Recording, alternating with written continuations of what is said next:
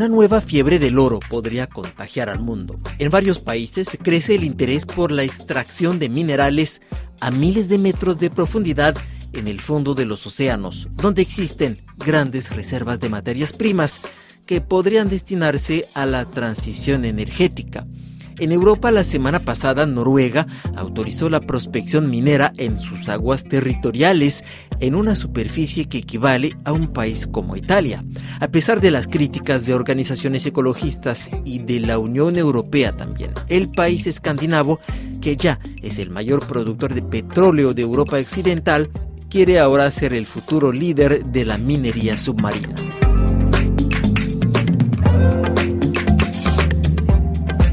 RFI conversó con el geógrafo noruego Lars Christian Trejevik, doctor de la Universidad de Bergen y ahora asesor de la empresa minera Adebs Minerals. Le preguntamos cuáles son los metales que se han encontrado en los fondos marinos del Ártico cerca de las costas noruegas. Uh, en aguas noruegas tenemos dos categorías diferentes de depósitos minerales y los metales que encontramos en estos depósitos varían. Encontramos concentraciones muy elevadas, quizás hasta 10 veces superiores a las que encontramos en las actuales explotaciones mineras en tierra sobre todo de cobre, cobalto, níquel, manganeso, oro, plata y una amplia gama de elementos de tierras raras.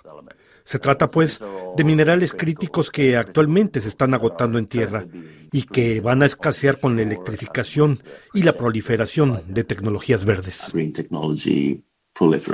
Estos metales son claves para la construcción de las baterías de los autos eléctricos, para los paneles eh, fotovoltaicos y también las turbinas eólicas. Pero el día en que el Parlamento noruego dio luz verde a la explotación comercial de los fondos marinos, representantes de ONGs ambientalistas protestaron contra esta decisión. Los ecologistas, así como 120 legisladores de la Unión Europea, temen que la minería submarina perturbe los ecosistemas de los fondos oceánicos. El gobierno noruego asegura que solo se permitirá la extracción de minerales si la industria puede demostrar sostenibilidad y prácticas responsables, sin dar más detalles tampoco. Pero, ¿es posible explotar minerales sin dañar el fondo del océano?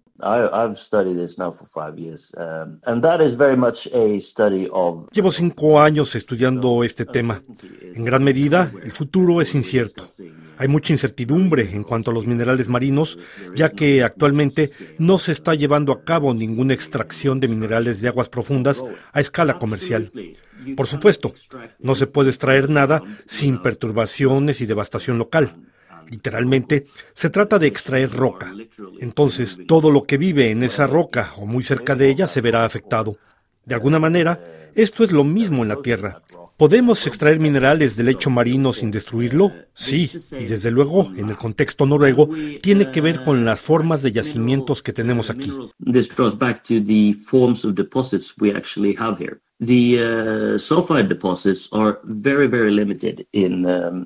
Los yacimientos de sulfitos son muy, muy limitados en su extensión geográfica en las aguas de Noruega. Esta no es la historia que se oye en los medios de comunicación y de los críticos de la minería profunda. Constantemente oímos hablar de un área de apertura del tamaño de Alemania, lo cual es muy cierto. Ese es el tamaño del área que se abrió para la exploración. Pero, obviamente, la extracción solo tendría lugar allí donde hay minerales. Y los minerales están depositados en extensiones geográficas muy pequeñas y limitadas. Se espera que mucho menos del 1% de la zona de apertura contenga realmente los minerales que se extraerían. Además, ¿qué es el lecho marino y qué se destruirá? Disponemos de datos limitados sobre las profundidades marinas porque hasta ahora ha habido muy poco interés por esta zona. El geógrafo noruego estima que la concentración de metales en el subsuelo marino representa grandes oportunidades económicas de las que no se puede prescindir. Tenemos que compararlo con las alternativas. Evidentemente, hay dos alternativas a la minería marina. Una es la minería convencional, y lo que es clave aquí es la concentración de metal por tonelada de roca y el impacto por kilo de metal que se extrae por tonelada de roca que se excava. Actualmente, el contenido medio de cobre en una mina en tierra es de alrededor del 0,8% de cobre por tonelada de roca, mientras que en estos depósitos minerales en el mar estamos encontrando grados significativamente más altos. Me refiero a 10 veces más alto concentraciones de cobre de alrededor del 5%. Otro argumento de los promotores de la minería en aguas profundas es de índole estratégica. Europa consume grandes cantidades de metales para su industria, pero las reservas están concentradas en países como China, República Democrática del Congo o Suramérica. Explotar directamente estas reservas en aguas territoriales permitiría ser más independiente, estima Lars Christian Trelevik. Hay muchas cuestiones complejas relacionadas con la minería y con las razones para la explotación minera. Cuando hablamos de minerales marinos, hay que tomar en cuenta las preocupaciones de seguridad global, de estrategia política, de quién posee y controla las cadenas de suministro críticas hoy en día es muy importante. ¿Cómo preservamos nuestras ideas occidentales de democracias liberales si no podemos controlar nuestras propias cadenas de suministro? ¿Y por qué cerramos los ojos ante las prácticas muy, muy problemáticas que vemos en la minería mundial? Actualmente explotamos zonas precarias y de riesgo, como focos de biodiversidad y selvas tropicales.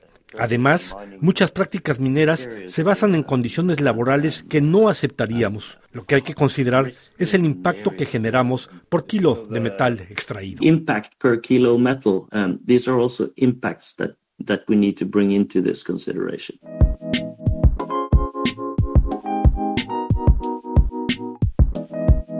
Si resumimos, existe una certeza. En el fondo de los océanos se esconde un tesoro de miles de millones de dólares de reservas de metales, pero actualmente las empresas mineras no disponen realmente de la tecnología para explotarlos. Existen prototipos de robots para excavar la roca a miles de metros de profundidad, pero con el reto de extraer esta roca, sacarla a la superficie del agua y llevarla en tierra.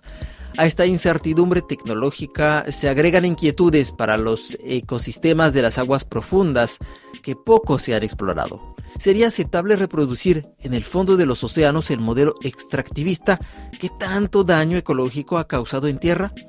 Para Marta Martín Borregón Gómez, responsable de la campaña de océanos de Greenpeace en España, la respuesta es negativa. La verdad es que es una terrible noticia que el Parlamento noruego haya dado luz verde a las exploraciones en las aguas del Ártico porque esto es un ecosistema imprescindible a nivel mundial ya que ejerce de refrigerador de la Tierra porque refleja el, el calor social, solar hacia el espacio y mantiene fresco el planeta. Entonces, bueno, todo lo que sucede en el Ártico tiene repercusiones sobre el resto de la Tierra. Entonces, bueno, es, una lástima que hayan dado luz verde a esto y el hecho de que Noruega esté dando este primer paso puede implicar que otros países se sumen a, esto, ¿no? Y es algo que realmente nos preocupa. El argumento de los promotores de la explotación del subsuelo marino es que los minerales que reposan en el fondo del océano son indispensables para las baterías de los autos eléctricos, para los paneles solares, para las turbinas eólicas, en una palabra que son indispensables para operar la transición energética hacia energías que emiten poco CO2. ¿Qué responden a este argumento? Pues que realmente no es necesario extraer más materiales de ningún sitio, ni de los océanos, ni seguir extrayendo sin control de la superficie terrestre en general, porque tenemos un montón de materiales que ya se han extraído con anterioridad y han generado un impacto. Entonces, lo que hay que hacer es enfocar todos los esfuerzos en reutilizar y reciclar estos materiales de forma óptima para no tener que estar dependiendo continuamente de nuevos materiales. Además, que no, es real que haga falta extraer materiales de los fondos marinos para poder llegar a una transición ecológica lo antes posible. Es lo que nos están intentando vender para tener una buena opinión de cara al exterior, pero la realidad es completamente distinta. Y luego, por nuestra parte, a nivel individual, es muy importante que cada persona sea responsable. No se puede estar cambiando de teléfono cada vez que sale un modelo nuevo, cambiando de coche cada dos por tres. Entonces hay que hacer un uso responsable de los elementos, vamos, de todos los productos eléctricos y las empresas y los investigadores por su lado reciclar esto de forma óptima. Hay 24 países en el mundo que piden una moratoria a la exploración eh, y explotación de los fondos marinos. La Unión Europea está en contra. Hay negociaciones a nivel internacional sobre el futuro de las aguas internacionales. Obviamente cada país puede hacer lo que quiere en sus aguas, pero a nivel internacional de momento todo está congelado. ¿Cómo ven el futuro? Parece que aún hay incertidumbre sobre lo que se tiene que hacer en las aguas internacionales. ¿Cómo está la relación de fuerza en este aspecto? En las aguas internacionales, el año pasado hubo una empresa de Metals Company que intentó solicitar las licencias de explotación, pero no se le concedieron. Nos han manifestado que este año van a volver a solicitarlo y esperan que se les conceda. Nosotros, por nuestra parte, estamos haciendo todo lo posible por frenar esta industria para que no obtengan la luz verde ni este año ni, ni ninguno. Y bueno, es un poco complejo el tema porque hasta que no haya un código minero no se puede comenzar la actividad, pero el código minero no está aprobado. Entonces, bueno, se les podría llegar a conceder una licencia de explotación sin que haya un código minero, que esto quiere decir que es un código en el que se establecen las bases de cómo se tiene que realizar esta actividad, quién paga los daños causados, etcétera. Entonces, bueno, eh, es algo que no está muy claro y además la Autoridad Internacional de los Fondos Marinos, que es la que gestiona todo esto, no es muy transparente con la información. ¿Qué piden ustedes? ¿Una moratoria, una prohibición total, un código minero que protege algunas zonas? ¿Qué es lo que preconizan? Una moratoria para impedir eh, su puesta en marcha de forma inminente y por otra parte no queremos que haya código minero, no queremos que salga porque no queremos que exista esta actividad. Entonces, bueno, en el caso de que se, se consiguiera tener un código minero, esto facilitaría que pudieran obtener las licencias de explotación y no queremos eso bajo ningún concepto. Entonces, lo que estamos pidiendo es, por un lado, que no haya código minero y que todos los países mantengan su postura este año también respecto a la moratoria y que se sumen nuevos países a esto. Si bien cada país es soberano en sus aguas territoriales, las aguas internacionales están sometidas a una jurisdicción internacional que de momento no autoriza ni regula ni prohíbe tampoco la minería submarina. La comunidad internacional lleva actualmente negociaciones en el marco de la Autoridad Internacional de los Fondos Marinos para decidir si se impulsa o no esta actividad controvertida. Países como Alemania, Francia, España, Brasil, Canadá, Costa Rica o Chile piden una moratoria sobre la explotación de los fondos marinos debido a los riesgos para el medio ambiente. Las negociaciones continuarán hasta 2025, pero una empresa, The Metal Company, ya ha empezado a explorar el fondo del Océano Pacífico.